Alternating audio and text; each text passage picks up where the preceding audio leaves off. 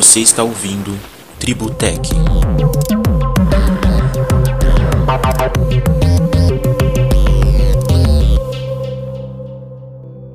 Olá, sejam mais uma vez bem-vindos ao nosso podcast.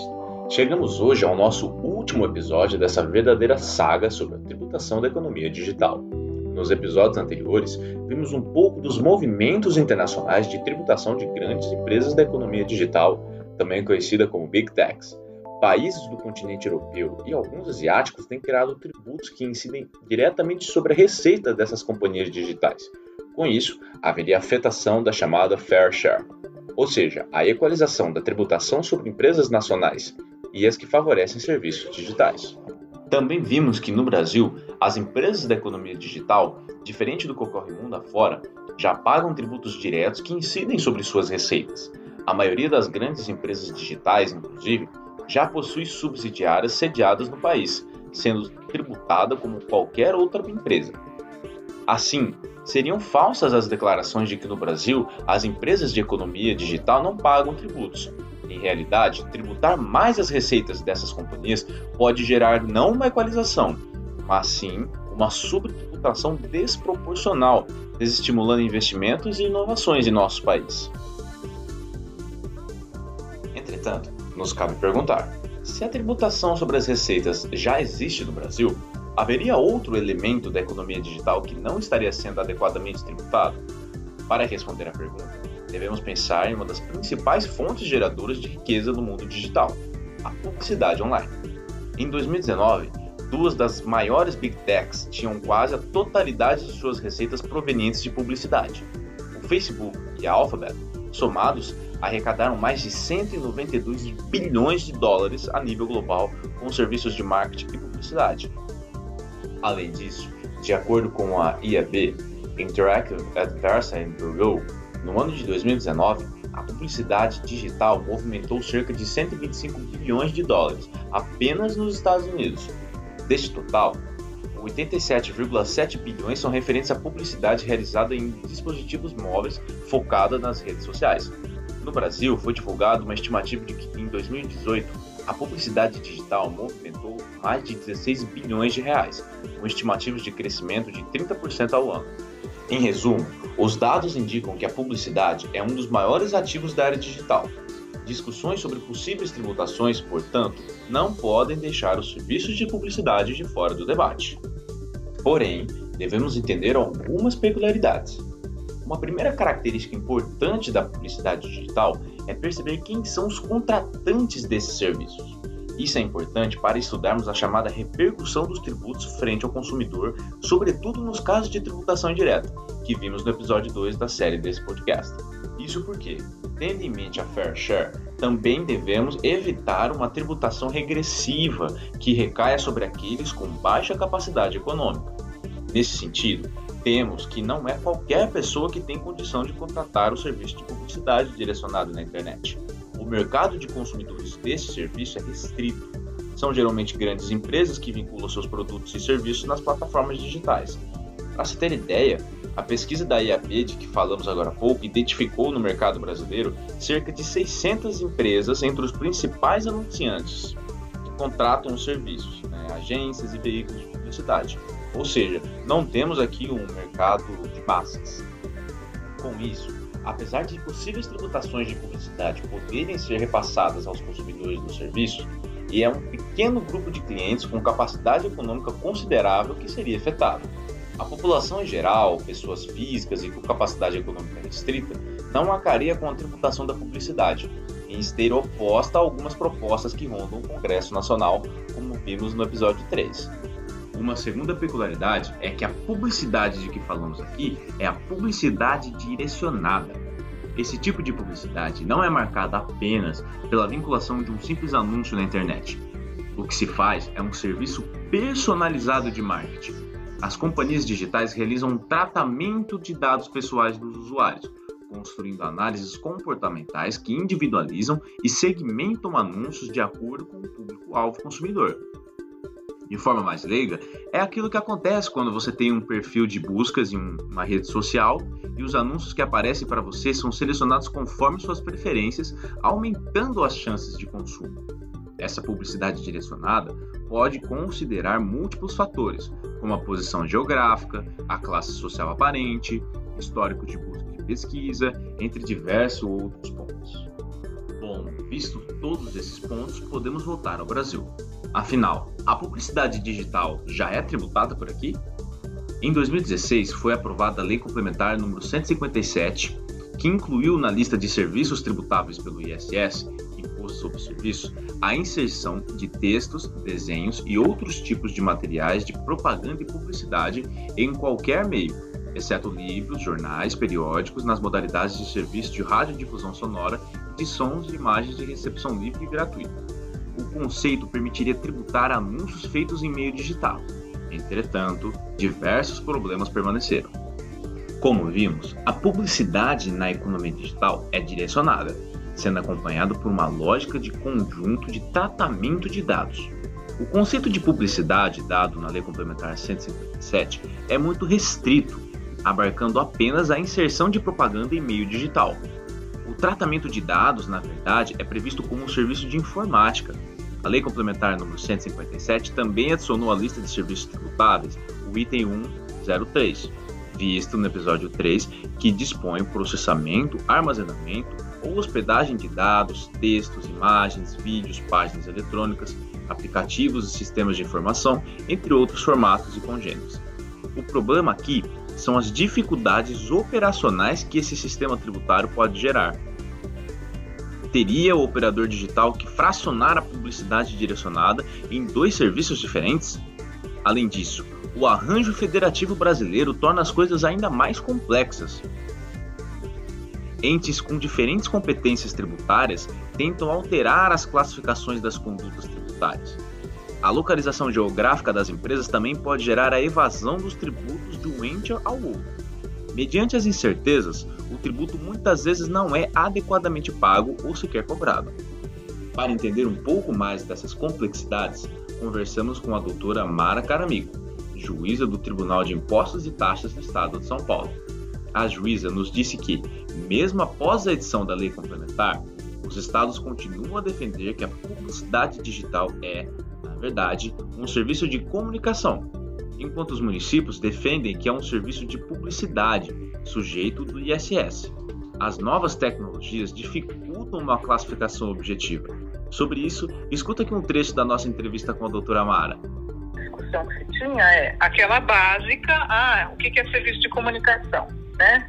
Então, serviço de comunicação tem que ter um agente, um receptor e a comunicação que tem que passar, a transmissão da comunicação, né? Então, antigamente se dizia que não existia comunicação nesses meios, que era aquela, aquela discussão antiga que tinha naqueles uh, posters que tinham na, nas, uh, nas, na cidade, né? Uh, que veiculavam a publicidade, se aquilo era serviço de comunicação ou não, né? E principalmente passado o anúncio, a pessoa lê o anúncio se isso é comunicação ou não, né? Então essa era a discussão que se tinha lá no, lá no início, né? E, e o tribunal fincou o pé, embora eu não concorde com essa tese, ficou o pé, se não me engano, de que isso é serviço de, de, de comunicação. E isto veio, vamos dizer assim, à baila novamente com a, a, a, a discussão digital. Antigamente se discutia se a, a, discussão começou com aquelas com aqueles banners que o, que o Bradesco colocava uh, nos sites, né? Quer dizer, você estava na internet, você estava uh, na UOL, por exemplo, você estava pesquisando a UOL e ali punha o banner do, do bannerzinho lá do Bradesco. Se isto era, era a, a publicidade ou não, né? Só que essa publicidade é muito menos sofisticada da publicidade que existe hoje deste tipo de veículo, né? É, num veículo, por exemplo, como o Facebook, essa, essa é, é, um, é um absurdo, né? Porque a gente vê o tratamento e o que está por trás quando a gente assiste aquele, aquele seriado lá, aquele, aquela, aquele filme da Netflix e vê o que está por trás de um Facebook, de um WhatsApp, etc. Tá certo? Então, esse tratamento que se dá as informações pessoais é que é a grande diferença desta suposta comunicação. Porque aí realmente você está elegendo um determinado uh, perfil de, de pessoas, está tratando os dados dela, porque você sabe que ela consultou uma geladeira, então você pode, pode veicular com mais. No, no momento seguinte, você pode veicular para ela todos os sites de geladeiras, ofertas, etc. Por quê? Porque você captou aquela informação dela, né? Você tem esse tratamento. Então, isso ainda é muito novo na, na, nas decisões do TIT, tá? E esta é realmente a diferença uh, que está se uh, formando uh, apenas e tão somente para discutir se isto é serviço de, de, de, comunicação ou não e se incide CMS ou não, né? e aí eu entendo que com a lei complementar a 157, essa decisão, essa, essa discussão se enfraqueceu muito porque há uma lei complementar e conflito de competência se ele resolve pela lei complementar e há uma lei complementar que diz que isso não é publicidade, isso não é, né, quer dizer, perdão, isso não é comunicação, tá? Mas é, se você for ah, meramente legalista, tá? Agora, ah, você teria suporte para sustentar, porque por conta de uma lei complementar que tem um, um determinado item, que isso daí seria um serviço uh, uh, sujeito ao ISS, não serviço sujeito a, não um serviço de comunicação sujeito ao ICMS. Mas eu te sou sincera, eu ainda acho que essa discussão é muito, vamos dizer assim, é, superficial, tá? Porque o nível de tratamento que se dá à informação é, é muito maior do que se dá realmente, o que se deu antigamente, para se considerar isto apenas um serviço de publicidade, sabe? E não um serviço de comunicação. Eu te digo que eu não tenho ainda uma opinião formada sobre isso. Inclusive, eu acho que na minha Câmara, é, o que, quando, quando foi julgado o caso, ele foi julgado contra o contribuinte justamente porque tinha esse tipo de tratamento. E aí se assemelhava muito mais a, a, uma comunicação efetiva, porque ela não era solta, ela não era destinada a um milhão de pessoas, era destinada a determinado perfil de pessoas ou a determinada pessoa específica. E aí isto transformava essa, essa situação fática, né, de fato gerador aí, numa situação mais específica. Então, essa, essa, esse é o panorama geral que eu, que eu me lembro. Nós também perguntamos para a juíza Mara qual seria a solução para operacionalizar a cobrança de tributos já existentes na economia digital. Esse tipo de tributo ah, ou tipo de receita, ela deveria ser tributada ah, pela federação, é, pela União. Não dá para você fazer uma, um tipo de é, tributação com 5 mil uh, municípios, tá?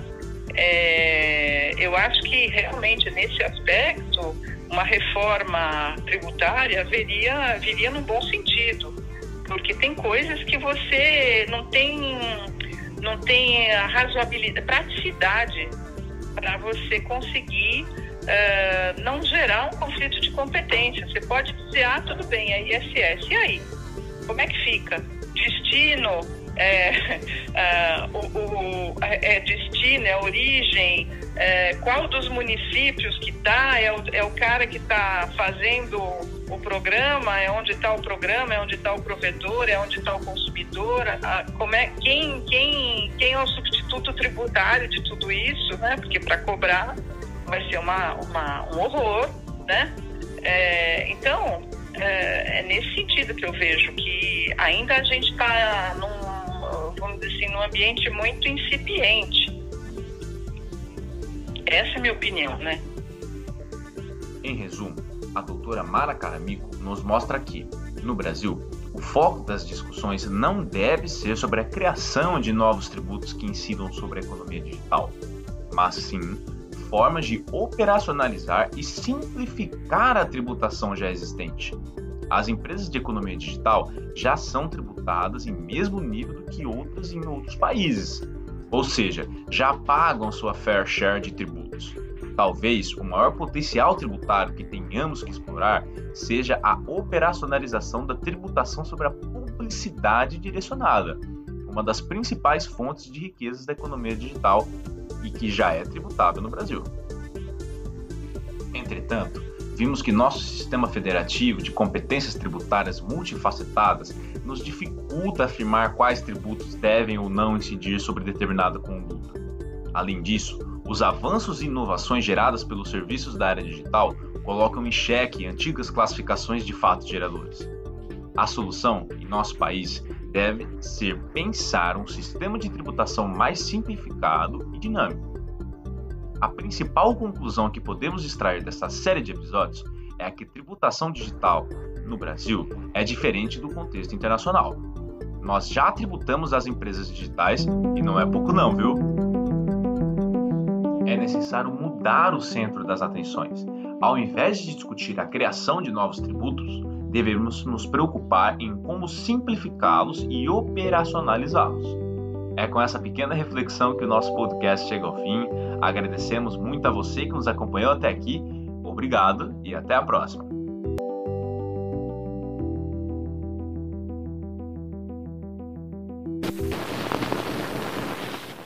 O Tributec é um projeto de direito tributário dos alunos da graduação em Direito da FGV São Paulo. Participaram Augusto Périco, Felipe Taquerrara, Matheus Cadedo, Matheus Faria e eu, Victor Coutinho.